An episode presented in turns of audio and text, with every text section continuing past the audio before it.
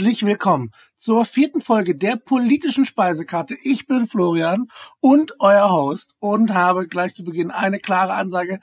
Sexuelle Belästigung, Sexismus ist super scheiße und mein heutiger Gast, mein, zum ersten Mal darf ich jemanden begrüßen, Lisan von den Catcalls of Hannover findet es auch und setzt sich großartig mit ihrer Gruppe dagegen ein. Darüber wollen wir heute sprechen. So. Hey Lisan, schön, dass du da bist. Magst du dich kurz vorstellen, worüber wir heute sprechen wollen? Ja, hi, ich bin Lisan. Ich mache zusammen mit sieben anderen äh, jungen Frauen in Hannover ein Projekt. Ähm, wir haben einen Instagram-Account, der ist Catcalls of Hannover. Und da kann man uns Sachen einschicken, also alles an Belästigung, was irgendwie im öffentlichen Raum in Hannover passiert ist. Und wir ähm, malen das dann oder schreiben es dann mit Kreide dahin, wo es passiert ist in Hannover. Und das gibt es äh, überall auf der Welt. Aktuell, glaube ich, so 110 aktive Accounts. Ähm, hat angefangen in New York mit Catcodes of NYC und ähm, wir sind sogar gerade auf dem Weg, eine offizielle Non-Profit-Organisation zu werden, nämlich Talkback wir hatten uns schon mal gesehen, da haben wir darüber mhm. gesprochen. Vielleicht kannst du dazu ein bisschen was sagen, wie sich das entwickelt hat. Da war es ja noch gar nicht so klar, inwiefern das mit der Finanzierung und, und dem äh, rechtlichen Status klappen kann. Mhm, genau, und dafür wird jetzt halt quasi die Organisation gegründet. Ähm, das machen wir aber weltweit. Also äh, ich bin tatsächlich sogar in dem Team, ist das so ein bisschen vorbereitet. Äh, und unsere quasi Königin Sophie, die das erfunden hat, die ähm, oder das Konzept sich überlegt hat in New York, die ist halt schon mal zu so Non-Profit-Anwälten gegangen und hat sich informiert.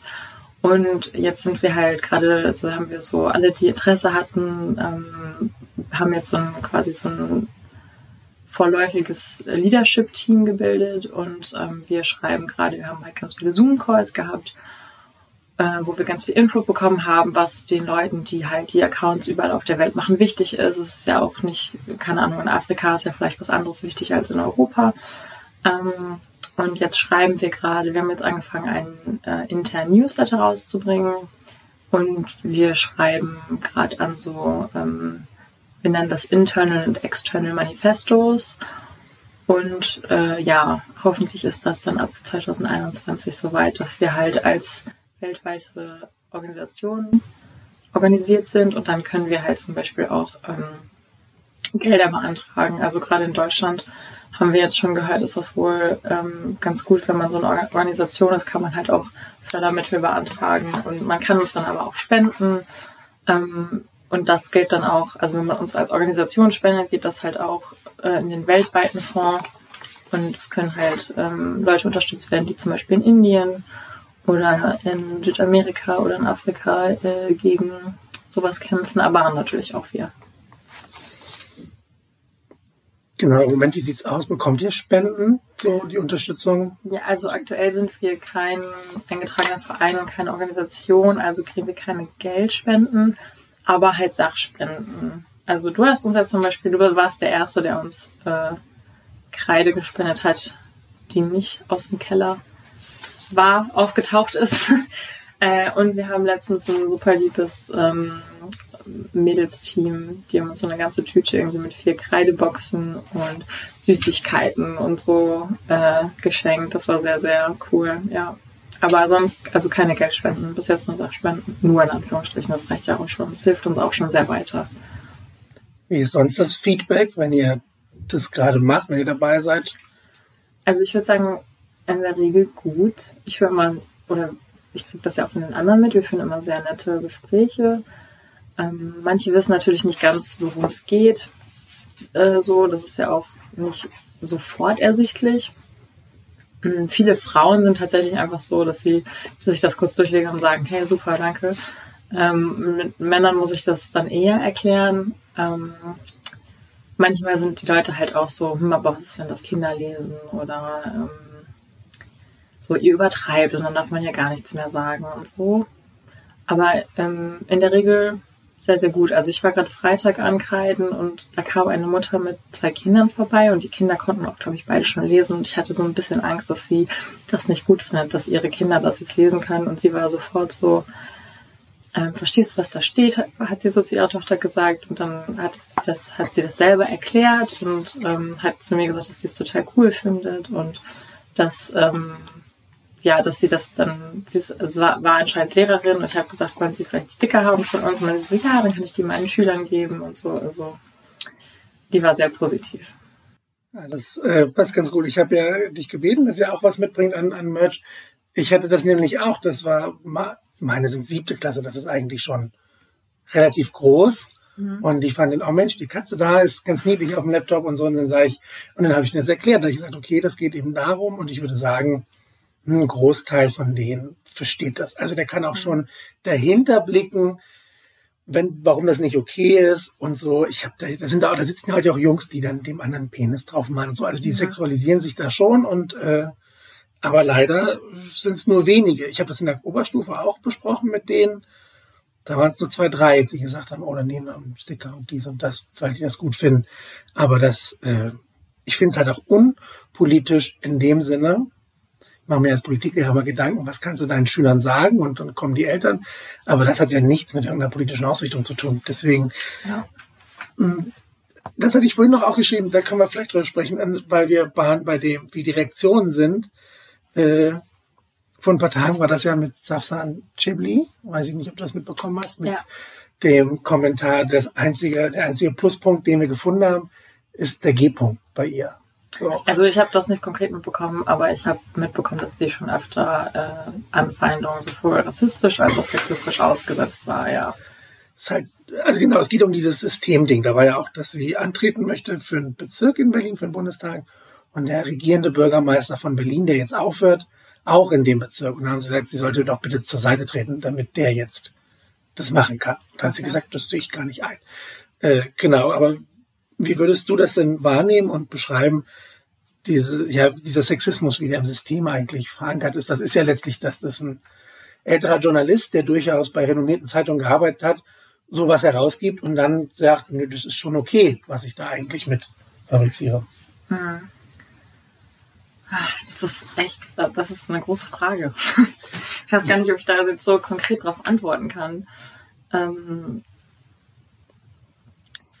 ja, ich glaube, es ist halt teilweise super normal. Also zum Beispiel, was, was du gesagt hast, dass deine Schüler das zwar verstehen, aber die das in der Zwölften vielleicht auch nicht mehr so gerne machen. Also bei mir war es auch so, bevor ich angefangen habe mit dem Account, ähm, war mir gar nicht klar, dass ich irgendwie schon öfters mal belästigt worden bin.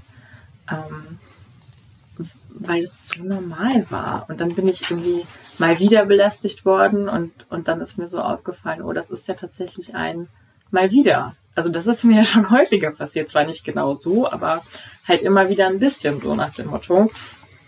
Und ähm, Belästigung oder Sexismus muss eben nicht gleich sexualisierte Gewalt sein, sondern es kann halt auch so ein komplett dummer Spruch sein, wo man ganz genau weiß, zu einem Mann würde sowas niemand sagen. Ähm, ich weiß nicht, ich habe auch immer das Gefühl, und das gilt nicht nur für Frauen, das gilt auch für POCs, dass halt, wenn die sich über sowas aufregen, dann ist es immer gleich hysterisch und ähm, halt negativ. Und wenn ein Mann sowas macht, dann ist es so ambitioniert und ganz toll. Und ähm, es ist halt einfach noch sehr im System drin und, und vielschichtig. Und ein Problem. Also ich glaube, man kann immer, wenn man sich die Frage, würde das, würde man das zu einem Mann sagen und es wäre in Ordnung und cool mit Nein beantworten kann, dann ist es auf jeden Fall ein Problem. Das ist, glaube ich, ein guter Test. Ja. Würde ich mich persönlich davon angesprochen fühlen. Ja. Ja, das ist, das fällt mir auch oft auf, dass es dann heißt, Frauen sind zu emotional und die könnten das gar nicht und dann guckst du dir an und welche Länder sind die, die die Corona-Pandemie am besten handeln, die, die eine weibliche Regierungschefin genau, haben. Ja. Das ist ja auch kein, also gibt noch andere Gründe und das reicht auch letztlich nicht, aber ich meine, das zeigt das ja ganz gut an. Du hattest gerade vorher, bevor wir angefangen haben, schon erzählt, du bist ja schon bei einigen Auftritten gewesen, die Zeitung hat auch schon angefragt. Inwiefern würdest du wahrnehmen, dass das dein ehrliches Interesse ist oder ist dir vielleicht auch schon aufgefallen, dass manche das nur machen, weil es gerade modern ist und sie sich damit schmücken wollen, sich damit auseinanderzusetzen.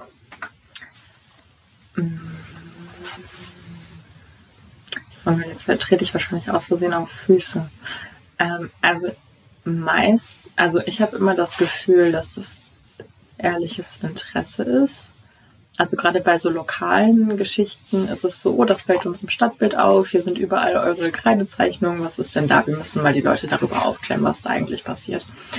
Ähm, ich weiß noch, dass wir, als wir beim, ähm, wir, wir waren beim NDR, mal in Niedersachsen im Februar und da hat die äh, Journalistin sich unfassbar viel Mühe gemacht und hat halt sogar dafür gesorgt, dass das Team, dass das aufnimmt, also die Kamera und Tonfrau und sie, die drei haben das zusammen gemacht, ähm, dass das halt alles Frauen sind. Nur der Schnitt, mein Mann, Mensch, war dann halt männlich. Ähm, dass es halt so irgendwie ein Beitrag von Frauen für Frauen ist. Also ich glaube, ähm, da war das schon sehr, sehr wichtig ja, ich hatte, ich persönlich hatte, glaube ich, noch nie das Gefühl, dass, dass irgendjemand auf der Welle mitschwimmt. Es ist halt gerade so, dass es eine Petition gegen ähm, Catcalling beziehungsweise dafür gibt, dass Catcalling strafbar werden soll. Die hat auch jetzt mittlerweile mehr als genug Unterschriften. Man kann natürlich immer noch trotzdem fröhlich unterschreiben. Das ist, schadet auf jeden Fall nicht. Ähm, findet ihr in unserem Bio bei, auf unserem Instagram-Profil. Ähm, und da ist halt jetzt gerade das mediale Interesse sehr groß. Also ähm, sehr viele andere Catcalls auf Accounts kriegen auch gerade in Deutschland sehr, sehr viel Presse. Ähm, wir hatten das jetzt vor ein paar Tagen, dass eine den ganzen Tag mit, mit einer Journalistin unterwegs war und ihr erzählt hat über die Bewegung und ähm, wie das alles entstanden ist und dass es total viele Accounts in Deutschland gibt und dass da jetzt gerade diese Organisation entsteht. Und letztendlich ist dabei irgendwie ein Zwei-Minuten-Video rausgekommen, wo suggeriert wird, dass das ihre Idee war. Und ähm, sie das nur in ihrer Stadt macht und das war gar nicht ihre Intention und sie hat sich dann total viel Mühe gegeben, auf allen sozialen Netzwerken irgendwie in den Kommentaren deutlich zu machen, dass es eben nicht ihre Idee war und dass es das überall gibt und wo es noch überall andere Accounts gibt und so. Und das ist dann natürlich gut. Und das passiert tatsächlich relativ häufig, dass halt unsere Mitglieder sozusagen ähm, die ganze Geschichte erzählen und dann von den Journalisten so getan wird, als wäre das so eine einmalige Sache. Ähm, und das führt dann natürlich zu großer Verwirrung. Also ich habe in den Kommentaren dann auch irgendwie oft gelesen, ja, ähm, das ist, das ist so typisch deutsch, weil das war auch ein englischsprachiger ähm, englischsprachiges Format. Das ist so typisch deutsch, dass man sich über sowas aufregt. Hab dann erstmal kommentiert, nee, nee, das kommt aus Amerika. Und man regt sich auf der ganzen Welt auf. So, wir haben auf allen Kontinenten Accounts. Also es ist kein, kein deutsches Verklemmtsein oder so. Ähm, ja, das ist ein bisschen unglücklich und das ist dann so ein bisschen, dass man sich von JournalistInnen ein bisschen verarscht fühlt. Darf ich sowas sagen? Klar, hier schon. ähm, aber das ist uns eigentlich noch nie passiert, glaube ich. Ich achte eigentlich immer darauf, dass, ähm, dass wenn sowas veröffentlicht wird, dass, dass dann alles cool ist und die ganze Geschichte erzählt. Ja. Also ich habe bis jetzt immer nur mit sehr netten Journalistinnen zusammengearbeitet, muss ich sagen. Mal sehen. Ich glaube auch, dass das prinzipiell sehr nachhaltig ist, was da passiert, weil sich eben über nicht, ich will nicht mal sagen aufgeregt wird, aber auf sehr vieles hingewiesen wird. Das war vor ein paar Wochen mit dem so Munchu Podcast das gleiche, den ich vorab eigentlich ganz angenehm fand und der sich ja bei der Tierepartei, die Partei auch engagiert hat, von dem ich jetzt nicht sofort davon ausgegangen würde, dass das da ist, aber hast du den davon gehört? Ja. Na, also das ist halt, geht halt nicht. Und dann ist es nicht, ah, okay, der ist vielleicht sonst aus unserem Spektrum, für den, da ist es okay, sondern nein, das geht halt auf keiner Ebene. Ja, es gibt halt so, also ich, ich, ich ähm, wenn man so in die linke, auch in die queere Szene guckt, wo man ja erwarten würde, die sind alle so super tolerant und so voll korrekt, dann gibt es so viele Macker, die ansonsten also super sexistisch sind, aber dann teilweise auch auf Social Media irgendwie sich als die Helden des Feminismus darstellen. Also das ist häufig der Fall, ja. Ja, es ist, man denkt dann halt immer, aber ich habe das, ich erlebe das öfter. Also ein, weiß ich nicht, Jens Spahn würde ich jetzt auch in vielen Bereichen nicht als tolerant und offen bezeichnen, nur weil seine Sexualität eben ja. da ja, in der Öffentlichkeit bekannt ist. Mhm. Ne, das finde ich, das finde, oder ja, das sind ganz viele. Also ist ja mit der Religion letztlich wenig anders. Es ist ja nur, weil Menschen hier eine andere Religion haben, dass die nicht gleich sagen, das ist für alle okay. Ja, das. Mhm. Wie lange betreibt ihr den Kanal jetzt? Seit äh, Juni. Also ich seit ich habe den gegründet und habe im Juni 2019 damit angefangen. Und ja, wir sind halt ein Team. Das Team ist immer mehr gewachsen, der Account ist immer mehr gewachsen. Ja. So, das heißt, äh, wir hatten das vorhin nur alles schon besprochen. Einmal pro Tag macht einer, eine von euch etwas, mhm. richtig? Ja. Also wir machen das immer mit Vorrat, damit wir zur ungefähr gleichen Uhrzeit posten können. Ich habe, also muss ich wirklich zu meiner eigenen Verteidigung sagen, ich wusste nicht, dass der Instagram-Algorithmus ähm, anfängt, einen total lieb zu haben, wenn man jeden Tag zur gleichen Uhrzeit postet. Wirklich? Das war, ja, das war ähm, einfach nur meine, also irgendwie, wir haben zu Corona-Zeiten damit angefangen, weil es da auch viel geregnet hat und dann, da haben wir halt angefangen, jeden Tag posten zu wollen, damit wir den Berg abarbeiten können. Das war eigentlich so die Idee. Wie viel offen? Habt ihr noch offen? 150 ungefähr. Ja. Ähm, und das war halt die Idee dahinter, dass wir das, dass wir, weil wir so viele Einsendungen haben, dass wir dann äh, so diesen Berg abarbeiten können, damit die Leute auch mal wieder eher dazu kommen, dass ihre Erfahrung angekreidet wird und nicht irgendwie monatelang warten müssen. Und dann haben wir gesagt, okay, weil es auch so viel regnet, kreiden wir quasi auf Vorrat an. Das heißt, irgendwie bei gutem Wetter gehen wir alle raus und jeder kriegt pro Woche quasi einen Auftrag. Und dann können wir das immer so posten. Und dann hat, weil ich halt dafür verantwortlich war, habe ich angefangen, das immer irgendwie um 12 Uhr ungefähr zu posten, weil mir das in meinen Tagesablauf passte. Ganz einfach und simpel. Und ähm, dann haben wir so viel Zuwachs bekommen und ähm, also ich glaube, da hatten wir noch 1000, wir haben von, von 0 auf 1000 und von 1000 auf 2000 so lange gebraucht und dann so Ende von diesem 1000er Bereich haben wir angefangen, regelmäßig immer um 12 Uhr zu posten, wirklich komplett unbeabsichtigt. Und seitdem, wenn wir halt anscheinend, ich habe das jetzt auch, ich war letztens auf einer Party und eine Freundin von mir hat das halt so erzählt und dann sagte die andere so, ja, ihr werdet mir andauernd angezeigt, ihr werdet mir andauernd vorgeschlagen, so, ne? Weil man halt, wenn man regelmäßig einmal am Tag zur gleichen Uhrzeit postet, ist man im Algorithmus drin. Das wusste ich auch nicht. Und seitdem haben wir halt unfassbaren Zuwachs bekommen. Also ich, im August haben wir irgendwie, ich glaube, so von Anfang August waren wir bei 5000 und Ende August waren wir bei 8000. Das war unfassbar. Ähm, ja, ich habe das auch sofort gemerkt, als ähm,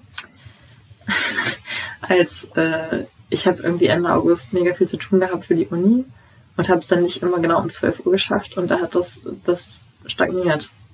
Also das das ist das eigentlich ist auch nicht okay. also, aber. Das ist krass. Also, wenn man irgendwie Instagram-famous werden möchte, muss man einfach nur jeden Tag zur gleichen Zeit ein Bild posten und möglichst ein Thema haben, das Leute interessiert. Ich wollte gerade sagen, euer Thema ist ja jetzt nicht, dass das irrelevant ist, das hat damit auch zu tun. Nee. Ähm, was war denn die eigentliche Frage? Sorry, jetzt habe ich so lange über den Tag. Achso, ja, also wir posten einmal am Tag und jede von uns hat einen festen Tag zum ankreiden. Das ist so, ähm, ja, wie es halt uns in den äh, Kram passt, ähm, damit halt regelmäßig was gemacht wird und auch regelmäßig irgendwie in der Stadt was zu sehen ist. Und es ist aber immer mit so einem Tag davor oder zwei Tage, je nachdem. Wenn mal eine von uns Lust hat, mehr zu machen, haben wir auch so zwei Tage Vorrat, aber in der Regel so einen Tag davor. Ja. Ich habe letzte Woche Samstag gesehen am Steintor. Ja, ja das haben wir, glaube ich, Donnerstag gemacht. Ja, also gut, dass das so lange.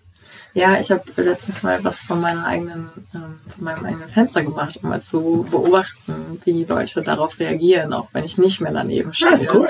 War super interessant. Äh, und das war ist jetzt, also das ist schon super lange her und das ist erst gestern mit diesem heftigen Regen weggegangen. Also das war da sehr, wirklich sehr lange. Das war echt krass. Wie war denn so die Reaktion, wenn du nicht dabei bist, sozusagen? Ähm, also das war so, wenn ich jetzt, wenn ich jetzt sage, was da steht, dann wissen ja alle, wo ich wohne und das ist nicht gut. Ähm, ich glaube, ich habe immer wieder Leute gesehen, die so anhalten und gucken, aber auch viele Leute, die einfach drüber gehen. Also ja, ich habe irgendwann auch aufgehört, das zu beobachten, aber so die ersten zwei Stunden danach ähm, habe ich es mir angeguckt. War schon interessant. Ich habe heute Morgen gelesen, dass, äh, ich habe gestern nicht geguckt, auf dem Parteitag der CSU Markus Söder gesagt hat, er hat ganz schlimme Beleidigungen bekommen, wie zum Beispiel Merkel, Stiefelleckerin. Und da habe ich mich drüber aufgeregt, äh, weil ja viele Menschen ganz anders beschimpft. Und also ich glaube, ne, und der hat halt sehr viel Macht, es steht in der Öffentlichkeit, hat, hat sehr viel Sicherheit finanziell und auch so. Und dann beschwert er sich darüber, über diesen Status. Ähm, magst du vielleicht ein bisschen was dazu erzählen? A, was deine persönlichen, sofern du das magst, was, was dir schon so passiert ist und was vielleicht, äh, ja, die, die Mädels dir auch schreiben. Nicht nur Mädels, ich glaube, ich habe auch schon für Jungs ja. angekreidet, ne, was da so passiert, einfach damit man vielleicht die Redaktion auch ein bisschen anschauen kann. Ja, ähm, also mir persönlich das erste Mal, dass ich gecatcallt wurde, war ich glaube ich elf ungefähr. Es war in äh, meiner Heimatstadt und ich war mit meiner Mutter einkaufen und wir sind halt irgendwie aus einem Laden rausgekommen und sind dann gegangen. Ja, wir kriegen das häufig, dass die Mädels unter 14 sind. Ich glaube, das jüngste war neun. Ähm, und irgendjemand hat mich mal gefragt, was, äh, woher man dann auch wissen soll, wie alt die sind. Und ich gesagt, ja, aber gesiezt wurde ich erst mit 16. Also das können die Leute komischerweise unterscheiden.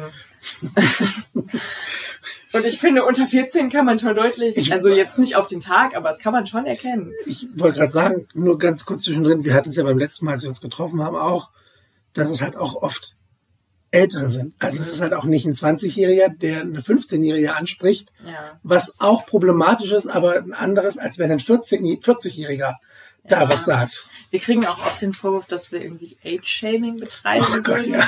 weil halt oft oft in den Nachrichten kommt, dass wir irgendwie, äh, beziehungsweise oft in den Nachrichten kommt, er war über 50 oder er war über 60 oder hätte mein Vater sein können oder irgendwas in die Richtung. Ähm, und wir, das ist aber keine Bedingung, um uns zu schreiben. Also wir posten einfach nur das, was wir zugeschickt bekommen. Ähm, ich glaube, so irgendwelche Beleidigungen oder Gewaltsachen würden wir rausnehmen, ist aber auch noch nicht vorgekommen ähm, sondern wir posten einfach das, was die Person halt dazu schreiben wollte. Und da kommt halt oft vor, dass der Kerl viel älter war. Ähm, ja, und das ist natürlich problematisch, wenn die Opfer oder Betroffenen regelmäßig unter 14 oder unter 16 oder unter 18 sind und die Typen, die es machen, aber irgendwie 50. Also das das ist auch nicht in Ordnung, wenn sie 25 sind. Aber es ist, es ist, es hat nochmal einen anderen Ton, würde ich sagen, Klar. wenn sie über 50 sind. Oder wie alt auch immer. Deutlich älter. Ja. Du warst elf. Ich war elf, ähm, genau, bin mit meiner Mutter aus diesem Laden raus und ähm, da ist so ein, so ein Auto an uns vorbeigefahren und äh, da saßen halt auch mehrere Männer drin und ähm, die haben dann irgendwie so rausgerufen, ey Mama, schöne Tochter. Und meine Mutter hat das ignoriert, hat einfach meine Hand genommen und ist mit mir weitergegangen. Und ich finde, man, es ist wichtig, dass man dazu sagt, dass meine Mutter Polizistin ist. Also meine Mutter weiß sich zu wehren, aber sie hat das so, ich kann natürlich jetzt nicht für sie sprechen, aber ich glaube, das war einfach so, dass sie halt weiß, dass sie da nicht, nicht viel gegen tun kann und da auch schon dran gewöhnt ist, weil ich habe mich oft mit ihr darüber unterhalten und sie kennt die Problematik auch und sie hat es auch schon erfahren. Sie hat auch schon sexuelle Belästigung am Arbeitsplatz erfahren. Ähm, und sie wusste halt, sie kann nicht viel tun und sie muss es ignorieren und ähm, deswegen ist sie halt dann einfach weitergegangen, hat das ignoriert, obwohl sie irgendwie in einer sehr privilegierten Position ist, was dagegen zu tun, hat sie es ignoriert weil sie sich, ich denke, weil es für sie einfach normal ist. Da habe ich hier auch stehen auf meinem Musikblog, wie gehe ich denn damit um? Ich hatte das ein, zwei Monate her und ich lief lang und dann lief mir jemand, eine Frau entgegen und hinter ihr kamen welche mit dem E-Roller und die haben die halt angeklingelt und mhm. Geräusche gemacht. Und dann fuhren die vorbei und ich war mit einer Bekannten unterwegs und sie sagte, Mensch, wir hätten was sagen sollen. Mhm. Also zumindest der Frau suggerieren, dass sie in der Situation nicht alleine ist und denen, dass es halt auch von neutralen Personen bemerkt wird, weil es war halt offensichtlich. Und dann mhm. sitzt du und denkst, ja, jetzt ist dieser Sekunde der Moment vorbei und im Nachhinein fühlst du dich schlecht. Was wären ja. denn deine Hinweise da? Also was wir so, einzugehen? so äh, Zeugen quasi raten, ist einfach das ähm, Opfer anzusprechen und sich halt auch quasi zwischen Täter und Opfer zu stellen und so ähm, zu fragen, hey, ist alles okay, ich habe das mitbekommen, ähm, was kann ich tun? Weil das Problem ist ja auch, wenn man jetzt mit dem, dem Kerl irgendwie ein Streitgespräch anfängt und sie möchte aber einfach nur weg und nicht darüber reden und schämt sich total oder ekelt sich oder möchte einfach nur nach Hause und hat keinen Bock mehr darauf, dann ist es natürlich nicht gut, wenn man ein Streitgespräch anfängt und, äh, und sie quasi so in eine Situation zwingt, wo sie gar nicht drin sein will. Also ähm, da raten wir einfach immer so Opfer ansprechen, sagen, hey, pass auf, ich habe das gesehen. Ist alles okay? Kann ich dir irgendwie helfen? Vielleicht so, wenn es wenn es nachts ist und dunkel, so kann ich dich nach Hause begleiten oder ähm, kann ich dir irgendwie anders helfen oder was auch immer. Ähm, und dann einfach gucken, was sie was sie möchte. Und wenn es halt einem selber passiert, sagen wir immer Safety first. Ähm, man muss sich auch nicht schämen, wenn man irgendwie sich nicht umdreht und sagt so, lass das oder keine Ahnung was. Ähm, man sollte ja auch nicht beleidigend werden, äh, weil wenn man dann anzeigen möchte, kann es halt dann sofort zu einer Gegenanzeige kommen und dann läuft das beides ins Leere. Ähm, natürlich kann man zum Beispiel, wenn Beleidigungen drin vorkommen, kann man das tatsächlich anzeigen, aber dazu braucht man in der Regel Zeugen ähm, und irgendwie Beweise. Also Lucy, meine Teamkollegin, die macht das tatsächlich so, wenn sie sich so in Situationen befindet, wo sie denkt, dass sie gecatcallt werden könnte, dann hat sie ihr Handy im Anschlag und die Videofunktion äh, am Laufen. Und ähm, dann hat sie es halt gleich auf Band sozusagen. Also ohne, dass sie irgendwen filmt, sondern einfach nur, dass nur sie den Ton ne? dabei haben. Mhm. Ähm, ja, aber das ist natürlich auch, Anzeigen ist natürlich auch nicht für jeden was. Ähm, vor allen Dingen denkt man sich wahrscheinlich oft öfters auch so, ach, was soll ich denn, so eine Beleidigung, das muss ich doch nicht anzeigen. Das Ding ist aber, wenn man sowas anzeigt, auch wenn es nur für eine Statistik ist, dann zeigt es halt dem Gesetzgeber, dass es da ein Problem gibt. Ähm, also ist Anzeigen auf jeden Fall nie schlecht, würde ich sagen. Ähm, aber ja, also grundsätzlich Safety First, wenn man, vor allen Dingen, wenn man alleine unterwegs ist und die sind öfters mal in einer Gruppe, dann sollte man wenn man sich nicht sicher fühlt, nicht irgendein Streitgespräch anfangen, weil die Wahrscheinlichkeit, dass die zu mehr äh, sexualisierter Gewalt neigen, die dann vielleicht auch nicht mehr verbal ist, ist halt einfach zu groß. Ähm, man kann sich halt Hilfe suchen, man kann andere Leute ansprechen, die da sind, sagen, hey, ich fühle mich gerade super unwohl, kann ich mich zu ihnen stellen? So, ähm, das ist auf jeden Fall ein Tipp. Und dann gibt es ja noch, ich glaube, mindestens ein, zwei Apps, die ähm, dieses sicher nach Hause gehen. Äh, ich glaube, das eine heißt Wayguard, dass man das halt anmacht und der merkt sich das zu Hause und dann ähm, kann man das anschalten und der kümmert sich halt drum, wenn du nicht zu Hause ankommst. Oder der, also das System, ich weiß auch nicht. Ähm, ja, leider gibt es nur so passive Maßnahmen, aber wir möchten halt auch nicht, dass sich irgendjemand schämt oder schuldig fühlt, weil er oder sie ähm, sich nicht genug gewehrt hat oder nicht, nicht, nicht genug dagegen gesagt hat, weil man ist ja in dem Moment auch einfach geschockt. Und ähm, die sind in der Überzahl oder was auch immer, dann kann man halt nicht immer. Und man hat ja auch in so einem Moment nicht sofort einen Spruch parat. Also es ist total okay, wenn man eben nichts sagt und einfach zusieht, dass man nach Hause kommt. So ist es halt leider. Da basiert vieles, glaube ich, drauf auch wenn man das, als das mit der MeToo-Bewegung anfing, da waren es ja ganz viele Schauspieler und Regisseure, die halt klar machen konnten, ich habe hier was zu sagen und wenn du meinem Willen nicht gefügig bist, sorge ich dafür, dass du Nachteile bekommst. Und hier ist es ja ähnlich. Entweder bin ich in der Überzahl, vier Kerle im Auto oder, oder eben, das ist auch ein Altersding. Also ich kann mir vorstellen, dass ein 50-jähriger Mann sich sehr viel mächtiger und sicherer fühlt als ein jugendliches Mädchen. Ja. So, ne? Und dann, was du sagst, der Schockmoment und diese Position. Ich meine, da gibt es wahrscheinlich genug, wenn das Mädchen sagt, hier, der hat was Blödes gesagt, ja, nee, komm, lass gut sein oder irgendwie so. Ja, und dann, übertreibst und was auch immer. gerade wenn das so eine Normalität ist, ich meine, du hast beschrieben mit deiner Mutter, dass man da eben heranwächst in einem System, dass das im besten Falle ignoriert, im schlimmsten Falle eben toleriert. Das stimmt.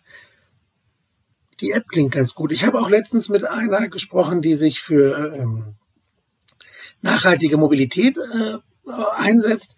Die meinte auch, dass die E-Roller ganz gut funktionieren für viele, die dann vielleicht nicht nach Hause gehen wollen würden, sondern die einen individuellen Weg haben, sich, sich da schneller zu bewegen, anstatt eben zu Fuß zu gehen. Das finde ich auch ganz. Wobei mir jetzt auch schon passiert ist, dass ich auf dem Fahrrad war. Ähm, so Catcalling. Man ist dann halt schnell weg, ein Glück. Aber es passiert trotzdem. Gut, jetzt haben wir, hast du vorhin schon gesagt, dein Studium steht ein bisschen hinten an. Hier werden die Aber harten meine Mutter hört diesen Podcast nicht. Äh, wo soll es denn hingehen? Wie stellst du dir denn die Zukunft des Kanals vor deiner Arbeit? Ähm, ja, ich weiß auch nicht. Also äh, ich habe gerade eine Werbung abgeschickt, dass wir ein bisschen Fördergelder kriegen. Da habe ich so reingeschrieben, wir machen das so lange, wie es das Problem gibt. Hat dann so gedacht, also für immer. ähm, Wir lachen eigentlich, ist total traurig, aber ich weiß, was du meinst. ja, man, man findet irgendwann so den Humor, damit umzugehen. Ähm, ja, ich mal sehen. Ähm, da ich ja auch Lehramt studiere, ähm, könnte ich mir auch, also stelle ich, würde ich mich darüber freuen, slash stelle ich mir vor, dass wir irgendwann ähm, so Projekte in Schulen machen, so Prävention, ähm, dass wir eben deutlich machen, so die Normalität, es ist halt nicht, solche Sprüche sind nicht normal und du musst dir sowas eben nicht gefallen lassen und hier sind Möglichkeiten und ähm, aber auch irgendwie macht sowas halt nicht. Also, ne, das, das ist kein Kompliment. Und ähm, überleg mal, wie die Person sich dann fühlt, wenn das passiert und so, macht das einfach nicht.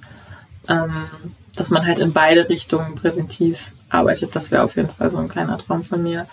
Ähm, aber ich habe ehrlich gesagt keine Ahnung. Also mm, ähm,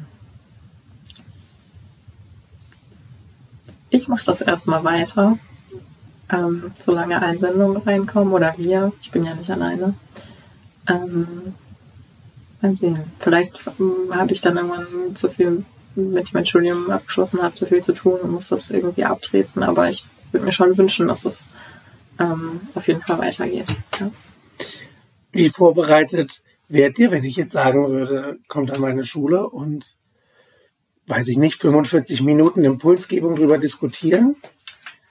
Ähm, also wir als Gruppe weiß ich nicht, ich als individuelle Person mit einem halbfertigen Unterrichtsentwurf in meinem Kopf für 50 Prozent vorbereitet. Also ich müsste mir vielleicht nochmal konkrete Gedanken machen und mit dir über den Entwurf sprechen.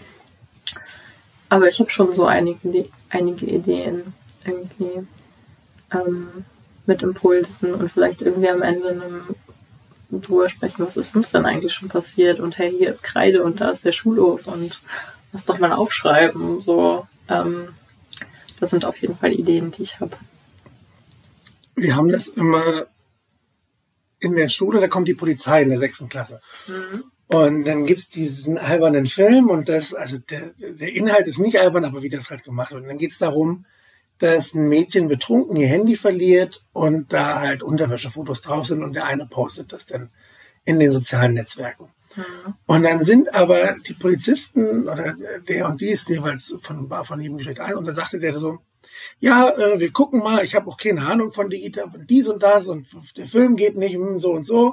Und dann hatten sie, war es letztlich aufgeteilt in drei Gruppen, Täter, neutrale Personen, Opfer und dann sollten die sich halt aufschreiben, wie die sich fühlen und was man da tun kann.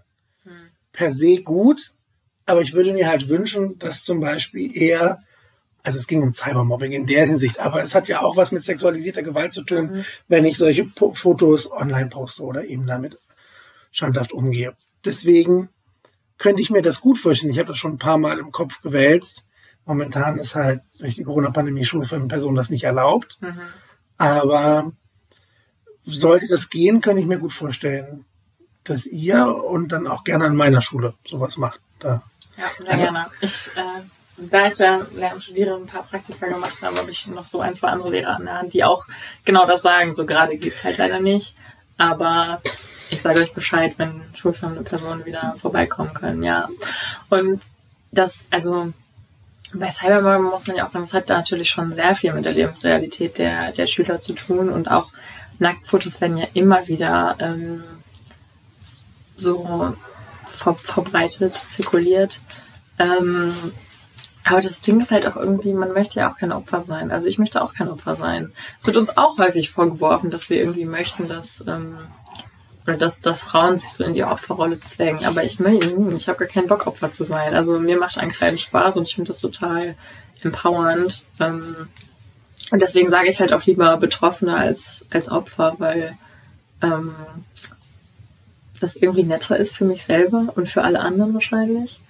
Ähm, und ich glaube aber für Jugendliche ist es nochmal schwieriger, sich das einzugestehen. So, ich war auch schon Opfer von Belästigung oder von ähm, Sexismus und wenn es nur in Anführungsstrichen verbal ist, das kann ja auch schon irgendwie schaden.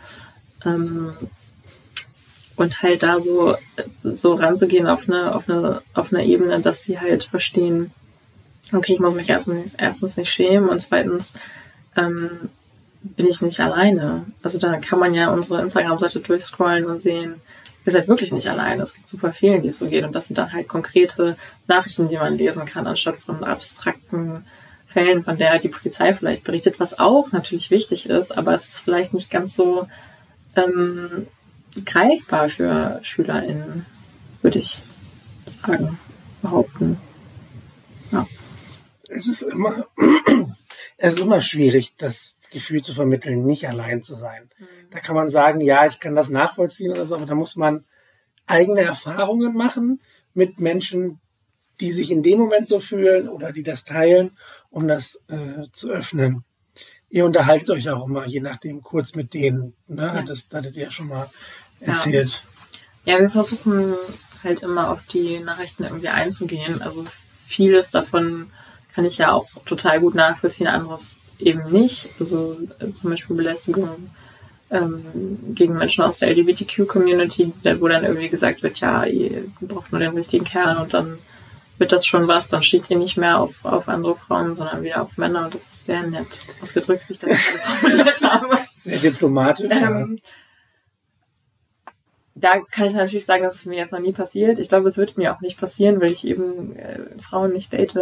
Ähm, aber natürlich kann ich verstehen, dass man sich dann irgendwie in dem Moment degradiert fühlt und, nicht ernst genommen und ähm, auch sowieso das total blöde Kommentare sind. Ähm, und wir versuchen da schon persönlich drauf einzugehen und zu sagen, ja, ich so, ich kann das total verstehen und das ist scheiße. Und ähm, natürlich ist nach einer Zeit verschwimmt das alles so. Also wie gesagt, 150 Nachrichten, da habe ich jetzt nicht den Überblick, wer da gerade uns was geschrieben hat. Ähm, war vor einem Jahr anders. Ähm, aber es ist, also, wir nehmen das schon, wir nehmen jeden einzeln individuell, wenn wir Nachrichten kriegen, ähm, ist uns das wichtig, da einzeln individuell drauf einzugehen. Inwiefern kannst du das verarbeiten? Beschäftigt dich das? Also ich meine, klar, es sind Erfahrungen, die du in Teilen selbst erlebt hast, aber ist das deprimierend, schockierend, dass immer wieder jeden Tag neue Nachrichten kommen oder kannst du das gut beiseite schieben? Ähm, ich kann das immer besser beiseite schieben. Ich glaube, man stumpft auch so ein bisschen ab. Es kommen natürlich immer wieder Sachen rein, die total heftig sind. Also wir kriegen so mittlerweile wirklich so oft ähm, Vergewaltigungserfahrungen. Und das sind dann auch, also wir haben den Eindruck, die schreiben uns das erste Mal. Die haben da vorher mit niemandem drüber geredet. Und das ist natürlich dann schon echt heftig und eine krasse Verantwortung auch, dass man dann irgendwie, also wir kreiden halt keine Vergewaltigung an, weil das auf der Straße und im Netz für Leute, die das auch, die da auch Opfer von Vergewaltigung geworden sind, das zu, zu sehr triggert und das möchten wir nicht. Ähm, abgesehen davon wollen wir auch irgendwie Vergewaltigung nicht neben Keckholz so stehen lassen. Das ist ähm, nochmal eine Stufe schlimmer. Ja, und irgendwie sind wir auch so ein bisschen der Meinung, wie das gehört dann schon zur Polizei und nicht zu uns. Also viele von den anderen Sachen, die wir ankreiden, gehören auch zur Polizei, aber Vergewaltigungen gehören definitiv zur Polizei. Mhm. Ähm, und dann diese Verantwortung, dass du das Gefühl kriegst, okay, die, die hat gerade wirklich das erste Mal darüber geredet und zwar mit mir und ich muss jetzt irgendwie versuchen, ohne dass ich jemals gelernt habe, wie man sowas macht. Also keine von uns, wir haben zwar zwei so Sozialarbeiterinnen im Team, aber niemand von uns hat irgendwie mal so ein Krisenbewältigungsmanagement oder Beratung oder was auch immer gelernt. Wir machen das alle so mit Menschenverstand hoffentlich gut. Ähm, und dann irgendwie zu sagen, okay, ist, also die dann auch noch ablehnen zu müssen und zu sagen, es tut mir leid, aber sowas machen wir halt einfach nicht. Das gehört nicht zu unserem Konzept. Aber hier sind folgende Hilfseinrichtungen. Bitte sucht dir Hilfe und das dann irgendwie so zu formulieren, dass man nicht so von oben herab sucht dir Hilfe sagt, sondern es wäre, es wäre, du brauchst auf jeden Fall irgendwie jemanden, der da mit dir mal vernünftig drüber reden kann. Und ähm, das ist echt schwierig. Also das ist, also das nimmt uns auch alle mit. Und also alle anderen Sachen betreffen uns natürlich auch irgendwie, aber es wird, es verschwimmt immer mehr so, man wird immer ein bisschen so abgestumpfter, aber so Vergewaltigung oder auch teilweise Kindesmissbrauch kriegen wir zugeschickt und ähm, das ist dann schon echt heftig. Also ähm, da sind wir dann auch in, bei uns in der, ähm, in der Gruppe so, dass wir dann erstmal darüber reden und sagen, okay, was haben, was haben wir da gerade alle gelesen und oh Gott, die arme Person, hoffentlich ist sie irgendwie sicher, hoffentlich kann sie mit Familie oder Freunden drüber reden und hoffentlich nimmt sie irgendwie die Hilfsangebote wahr, die wir ihr aufgelistet haben und hoffentlich ist da irgendwo ein bisschen Fünkchen Gerechtigkeit in der Welt. Ähm, also das ist schon, das nimmt uns auch alle mit. Wie sind die Reaktionen der Person, wenn ihr denen sagen müsst, dass ihr das quasi nicht aufnehmt aus konzeptuellen Gründen? Meistens verständnisvoll. Manchmal kommt dann auch keine Reaktion mehr. Dann, das kann ich dann nicht ganz einschätzen, woran es liegt. Ähm, aber meistens können sie es verstehen und es gibt halt noch eine es gibt eine Seite, auf die wir mal verweisen, die sowas aufnehmen und ähm, die schicke ich dann auch mal mit. Und ich hoffe, dass die sich dann zumindest nicht irgendwie so ganz abgelehnt fühlen. Ja. Aber meistens, also wenn was zurückkommt, dann ist es meistens, dass sie das verstehen können und ähm, dass sie sich aber über die liebe Nachricht freuen die wir geschickt haben. Das zeigt ja zumindest, dass wir irgendwie nicht ganz falsch liegen mit unseren Formulierungen. Ja, es ist schwer, schwer vorstellbar. Mhm. Also ich habe selber Belästigungserfahrungen gemacht, als ich jugendlich war. Ich würde mir aber nie herausnehmen zu sagen, ich kann mich deswegen in diese Person hineinversetzen, weil das so individuell ist und dieses wenn du das jetzt so erzählst, dann denke ich mir, oh Gott, da gibt's Menschen, die das vielleicht niemandem sagen und sich dann anvertrauen und dann sich, mhm. Ohne dass ihr das wollt, das ist mir wohl bewusst, aber vielleicht noch einsamer fühlen und das ist irgendwie das Dasein, was ja. sie fristen, weil das ja eben etwas ist, was du nicht, nicht vergisst. Das bleibt halt und mhm. wer weiß, was das auslöst. Ja, wir bieten auch immer an, dass man noch mit uns drüber schreiben kann, aber das Problem ist auch so ein bisschen, dass es bei uns im Team halt auch Leute gibt, die Erfahrungen mit sexualisierter Gewalt gemacht haben und die dann natürlich auch sagen, ich kann da einfach nicht drauf antworten, weil dann könnt ihr mich erstmal für die nächste Woche vergessen. Ähm, und das ist dann natürlich auch wieder, also es ist einfach blöd. Auch wenn das Wort nicht annähernd das beschreibt, was man dann alles empfindet, aber es ist einfach, es ist total schwierig ich, auf der einen Seite finde ich es gut, dass du das noch so umschreibst, aber ich habe in den letzten Wochen, denke ich mir immer öfter, ich möchte mich gar nicht mehr so benehmen. Ich habe einfach keine Lust mehr, das so auszudrücken, mhm. weil das so, weiß ich nicht, wenn ich jetzt sehe, was in den USA passiert, wo sie daran arbeiten, Abtreibungen für illegal auf lange Sicht zu erklären und, und das ist halt, weiß ich nicht, man fühlt sich so hilflos und, und klar, dann kommen Leute und sagen, Mensch, das ist in den USA. Ich so, ich kann doch aber nicht das nicht wahrnehmen, dass in einem riesigen Land Millionen von Frauen Rechte weggenommen werden aufgrund, und äh, ich diskutiere da immer wieder drüber, dass das ja religiöse Gründe hat. Und dann sage ich immer, das wird doch vorgeschoben. Also ja, die, die zitieren dann immer die Bibel und dies und das, wobei in der Bibel da meine ich auch Passagen stehen, dass das gar nicht so frei davon ist. Aber letztlich Macht auszuüben über dieses und dann bestimmen die und sagen so, wir entscheiden das für dich. Und das mhm. ist puh, schwierig. Ich habe gestern, also ähm, wir sind ja wie gesagt irgendwie weltweit vernetzt und ich habe gestern mit einer ähm, aus den USA geschrieben, die den Account in Salt Lake City macht. Die ist erst 15 und ähm, sie hatte, also sie, sie kreidet aber, es ist super mutig, es ist ja auch, Salt Lake City ist ja auch in Utah super konservativ ja. mit den Mormonen. Mhm. Da, so viel, ja. Ja, ähm, wir schreiben da immer so ein bisschen drüber und ähm, irgendwie haben wir uns gestern unterhalten und sie wollte irgendwas von mir wissen, wie das in Deutschland ist. Und dann habe ich ihr das so erzählt und sie so, oh Gott. Wir sind ein dritte Weltland mit iPhones. Und ich war so, ja. ähm, und das ist ja auch absolut crazy, was man da teilweise für Geschichten hört, dass irgendwie eine Frau, die ähm, sich mit einer anderen Frau, die eine Frau, die schwanger war, sich mit einer anderen Frau gestritten hat. Die andere Frau hat sie angeschossen und dann wurde sie irgendwie vor Gericht gestellt, weil sie den Streit ja provoziert hat und wollte, dass ihr Kind erschossen wird irgendwie. Und das ist so, also da hat man das Gefühl, man ist irgendwie in Hatman's Tale gelandet und ähm, ich weiß auch nicht, was ich dazu sagen soll. Es ist vor allen Dingen, ich, ich glaube nicht, dass es wirklich um den, den Schutz des Lebens geht. Es geht halt um Macht.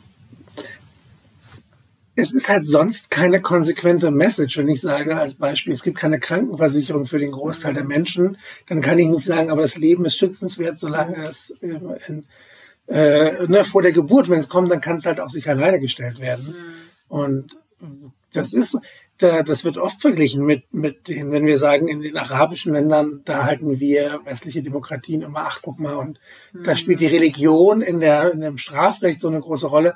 Es ist nichts anderes, was wenn wir sagen, das ist halt aus religiösen Gründen untersagt, weil das in der Bibel so vorgegeben wird für uns.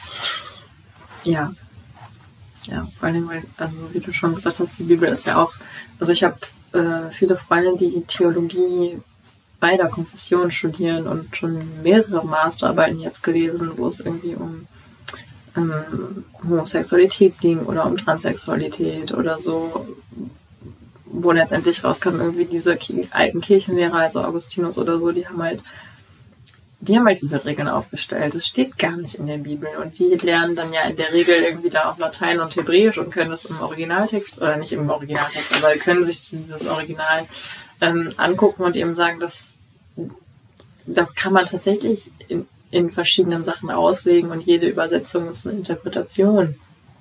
Und ähm, von daher ist das gar nicht so ein also das steht in der Bibel, das gar nicht, also abgesehen davon, dass Religion und Staat getrennt gehören, Vollkommen ist das richtig, steht in der Bibel kein handfestes Argument.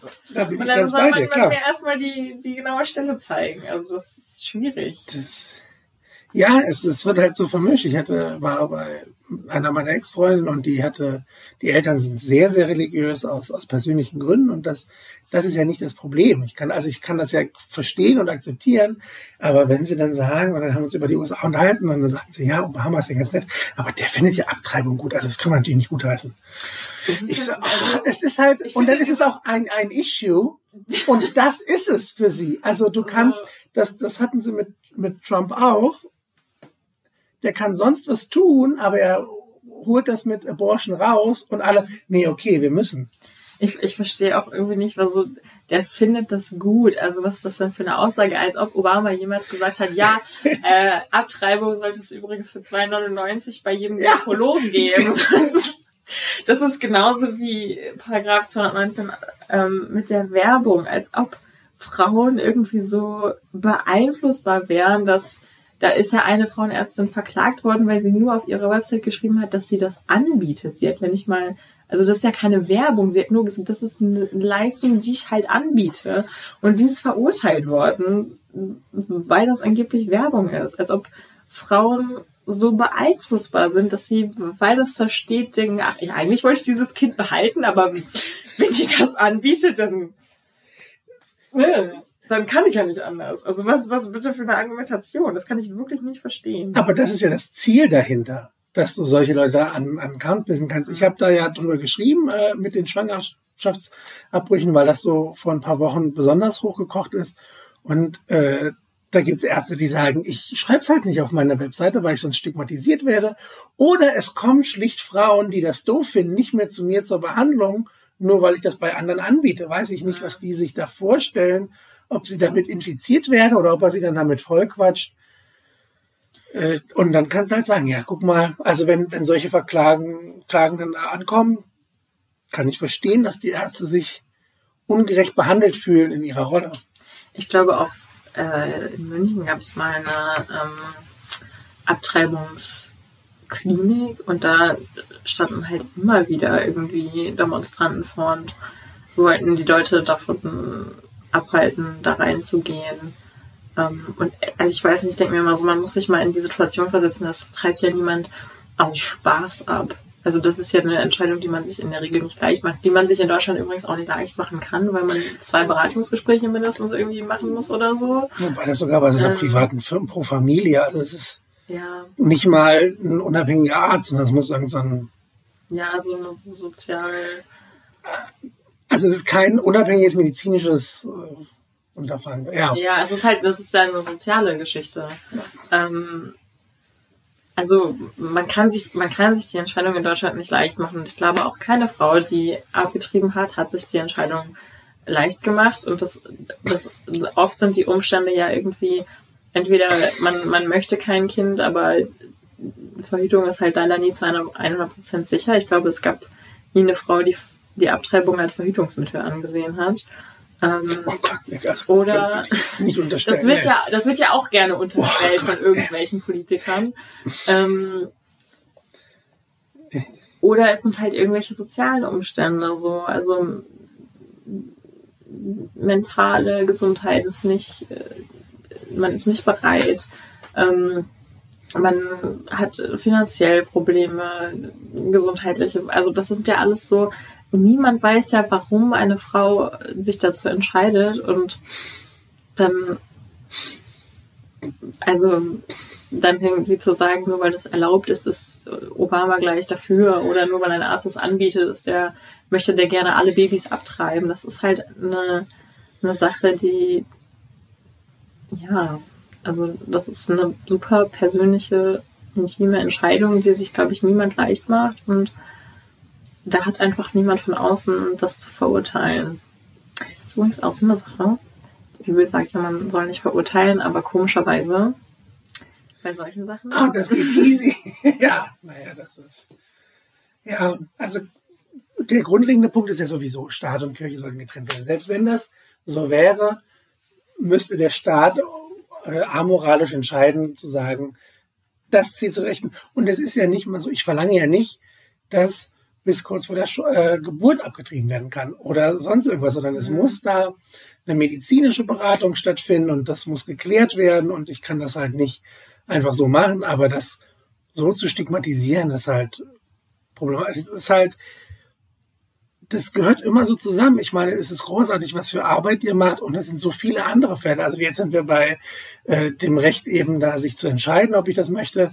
Vor zwei Wochen war ich bei einem äh, Online-Seminar Mehr Frauen in die Politik, da ging es um Menstruation, dass das tabuisiert wird und dann wird es mhm. anders dargestellt und äh, wenn eine Frau sich darum nicht vernünftig kümmert, dann ist sie unrein und unsauber und so weiter und das das also grundsätzlich ist das ja unrein ähm, auch wenn die Frau sich richtig darum kümmert. Ja, ja, na klar, das, das, nie drüber nachgedacht und das ist so, das waren das war mein Woke-Erlebnis, was ich hatte mit dem, das wird ja blau dargestellt. Ich so, stimmt, warum eigentlich? Also nicht mal die Farbe kann ich im Fernsehen hm. darstellen, zumindest so gehen die, die Produzenten daran, dass sie das ändern müssen. Und Man muss da ja auch immer voll das Geheimnis draus machen. Ja, also es ist ein Tabu. Du da also man, also ich, ich, ich, ich sehe öfters so Memes, dass so äh, Tampons in Schulen ähm, geschmuggelt werden wie Drogen, weil Oh man, das darf ja niemand wissen. Also, Ja, da hatte, also es war so Franka Frei, ich weiß nicht, ob du die kennst, die hat ein Buch drüber geschrieben, die ist so in Indien und Pakistan hat sich das da angeschaut. Ja, es ist halt, genau, warum kann ich nicht einfach sagen, gut, ab einem gewissen Zeitpunkt wird das benötigt und ich stelle auf der Schule für die Kinder, die da normal acht Stunden am Tag sind, äh, Artikel zur Verfügung, damit die sich damit äh, ja, A, auseinandersetzen und B, eben da auch lernen, umzugehen beide Geschlechter. Also es ist ja immer was, kommt wieder vom Mann. Ich fühle mich unwohl. Ich habe Männer erlebt und teilweise auch über Freunde, die mir das erzählt haben, die dann sagen, wenn ich sehe, dass eine Frau einen Tampon kauft, dann wird das für mich unsexy. Das ist halt auch nicht ihre Aufgabe.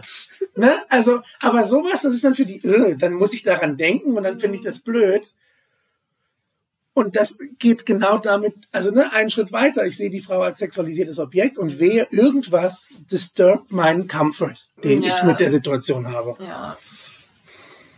Ja, also selbst in Familien, also so, ich, mein Bruder hat nicht mitbekommen, dass ich äh, menstruiere. Ähm, nie. Obwohl das ja auch dazugehört.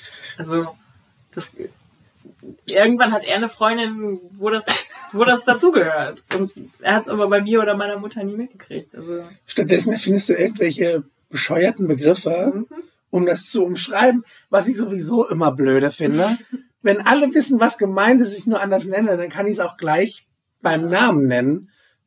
Ne, es ist ja nur so eine Umschreibung und eine alberne dazu. Wobei das auch lustig sein kann. Also Stalin und die Rote Armee fallen bei mir ein. Finde ich, find ich lustig. Es ist, Fühlt sich so an. es ist, das glaub, es ist auf jeden Fall besser als Erdbeerwoche. Ja, das stimmt. Also dann lieber, dann, also das ist, äh, ja.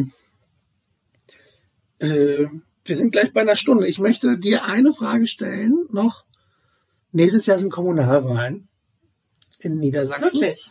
Ja. Okay, wusste ich nicht. Äh,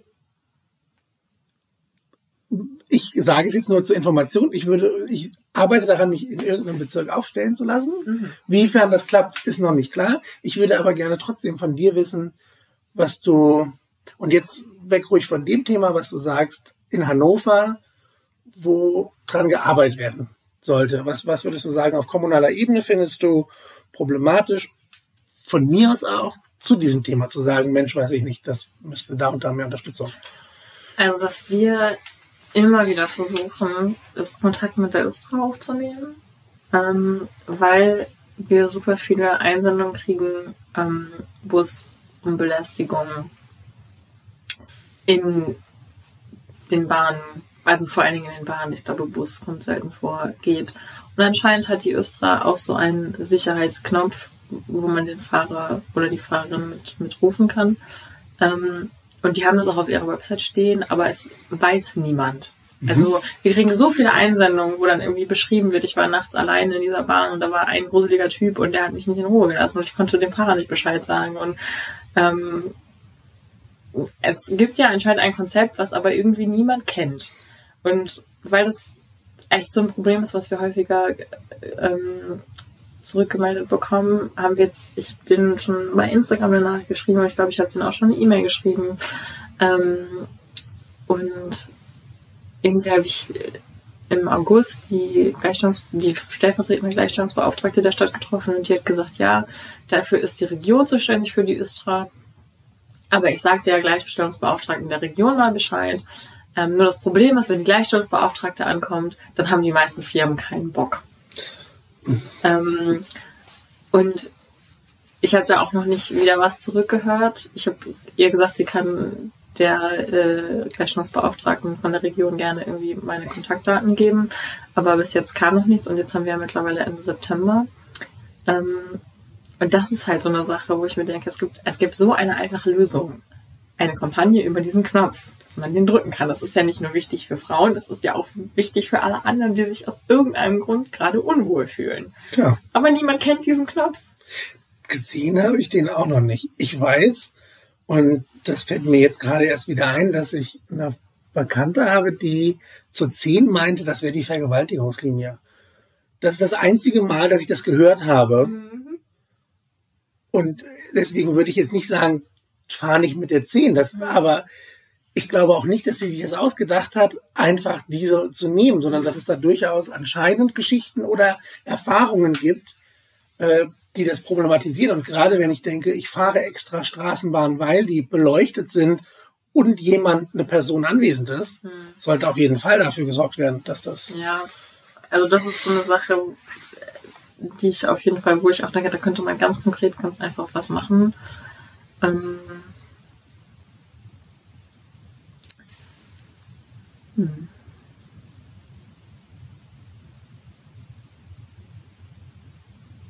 Ansonsten. Wir können immer noch nicht im Hauptbahnhof ankleiden, aber das wirst du auch nicht ändern können, weil das gehört nämlich der Deutschen Bahn. Hm, schwierig wahrscheinlich, ja. aber wir kreiden jetzt einfach immer vom WW-Verwaltungsgebäude an. Das stört die noch ein bisschen mehr, aber das ist öffentlich und da kann man nichts gegen tun. Sehr gut. Ja, es ist äh, so ein bisschen auch abschließend. Ich habe da mit der eine aus Baden-Württemberg drüber geschrieben, die da sich sehr, sehr stark für Frauenrechte. Die Zeit ist halt vorbei für, das darf man nicht, okay, gut, dann gebe ich mich halt damit zufrieden. Mhm. Ne, dann muss die Reaktion halt sein, dann suche ich mir eine andere Option und am besten nerv ich sie noch mehr damit. Und nicht, ach so, okay, gut. Ne? Mhm. Das ist letztlich der Grund, warum ich auch wieder gesagt habe, ich muss irgendwie äh, politische Arbeit und Aktivismus aufnehmen. Mhm. Es wird halt nicht besser. Und, ja. und der Status quo, selbst wenn ich jetzt sage, okay, es gab MeToo und es verbessert sich, aber es verbessert sich so langsam. Man mhm. möchte irgendwie was, selbst wenn es sich jetzt nicht schneller ändern wird, man fühlt sich irgendwie, na, also weiß ich nicht, es ist irgendwie sinnvoller, da was zu tun. Ja, ja so ging es mir auch. Also ich hatte irgendwie keinen Bock mehr, das einfach hinzunehmen. Und das war die Methode, die mir dann eingefallen ist, also die ich irgendwie von Instagram kannte und dann habe ich losgelegt. Ja. Mhm. Auf Twitter wollt ihr noch nicht aktiv werden oder ist zu viel Arbeit wahrscheinlich? Es gibt einen Twitter-Account von Talkback.org. Ähm, ja, also nein. Ich glaube, das wäre gerade zu viel Arbeit. Wir, ähm, ich arbeite ja, wie gesagt, an unserem Account. Ich arbeite in dem vorläufigen Leadership-Team von Talkback, damit das eine Organisation wird und ich studiere. Und ich arbeite auch noch nebenbei, um Geld zu verdienen. Also ich glaube, wenn ich jetzt noch einen Twitter-Account managen würde, der nicht mein eigener privater ist, ähm, dann ach, es müsste mich mal endlich jemand bezahlen. Das wäre schön. Dann vielleicht. Nehme ich das doch auf für mein Herzensprojekt, was ich habe, das bedingungslose Grundeinkommen. Oh ja, das wäre cool. Ne? Also jetzt ganz weg davon, das ist etwas, was ich irgendwie kennengelernt habe und was irgendwie das wäre ein Traum. Mhm. Das hätte auch so in Corona-Zeiten ähm, super viel Sicherheit gegeben, ja. Die finnische Studie, da waren es irgendwie 560 Euro für, für ein Jahr oder was. Und dann kam raus, dass es sich auf das Arbeitsverhalten überhaupt nicht ausgewirkt hat. Also weder haben die schneller einen Job gefunden, noch haben sie eher gekündigt oder irgendwas. Aber die Menschen haben sich wohler gefühlt, sie hatten weniger Angst und haben am Ende gesagt, ich fühle mich gesünder und habe mhm weniger Stress. Ich so, reicht das nicht aus als Grund, warum man, selbst wenn es ein Stück teurer wäre als die Sicherung jetzt, mhm. ob ich sagen kann, na, und das fällt mir immer wieder auf, wenn ich mit meinen Schülern darüber rede, und dann sagen die, ja, den geht doch keiner mehr arbeiten.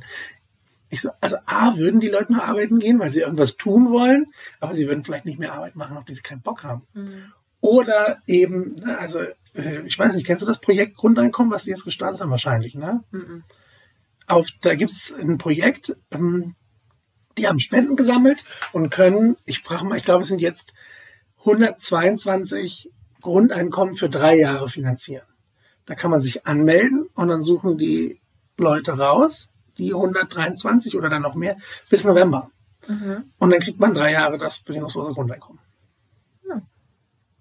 Das ist, äh, alle, meldet euch da an. Also es sind halt schon irgendwie zwei Millionen Teilnehmer. Ja, okay. Ne, also es ist eine riesige Zahl, ja. was aber auch zeigt, dass da Interesse da ist. Und äh, genau, das wäre irgendwie was ganz zu schweigen. Das wäre auch, wo wir hatten ja vorher schon äh, wenn es um Prostitution geht. Wenn ich nicht möchte, dass Frauen sich prostituieren müssen, weil es so leicht geht in dem mhm. Sinne, dann sichert die ab. Ja. Genau. Ja, auch die Kinder von Leuten, die, die Hartz IV empfangen und die dann selber kein Geld verdienen dürfen und sich gar nicht daraus holen können selber, auch wenn sie wollten. Das ist ja auch. Ja, also ne, ich habe äh, nicht alle genau studiert. Es gibt verschiedene Modelle und es ist klar, vielleicht wird es nicht bedingungslos. Vielleicht muss ich es einschränken ab 18 oder oder nur für einen gewissen Zeitraum, bis ich bis weiß ich nicht 20 bis 30, damit ich mir eine Existenz aufbauen kann, wie ich das möchte. Da gibt's unterschiedliche Modelle, aber es ist auf jeden Fall ein Stück weit möglich und ich glaube, da kann man. Hadis, habe ich mein Herzensprojekt auch noch untergebracht, dann könntest du. Ja, aber das ist es doch. Dann könnte ja. ich studieren und mich ehrenamtlich engagieren. Und ob das im Fußballverein ist, im Sportverein, den ich in der Heimat führen möchte, mhm. oder sonst irgendwas, dafür wird's halt. Ja. So, magst du noch, wir sind leider nicht bei neun Stunden angekommen, magst du noch irgendwas äh, sagen, vielleicht nochmal, wo man euch auf Instagram findet oder sonst irgendwie Grüße ja. und beste Wünsche. Grüße.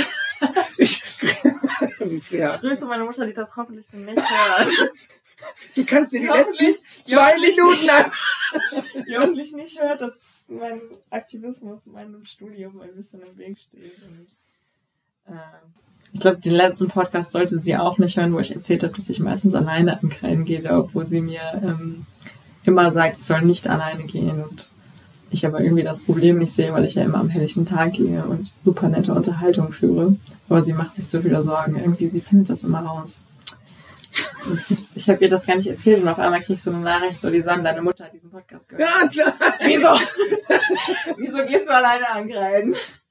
Ähm, nee, also bei Instagram findet man uns äh, Kekos auf Hannover. Man findet auch den Talkback-Account, talkback.org. Und so, meine Lieben, das war's für heute mit der politischen Speisekarte und Themen ersten Mal, dass ich eine, einen Gast, eine, äh, Aktivistin begrüßen durfte. Ich habe mich sehr gefreut.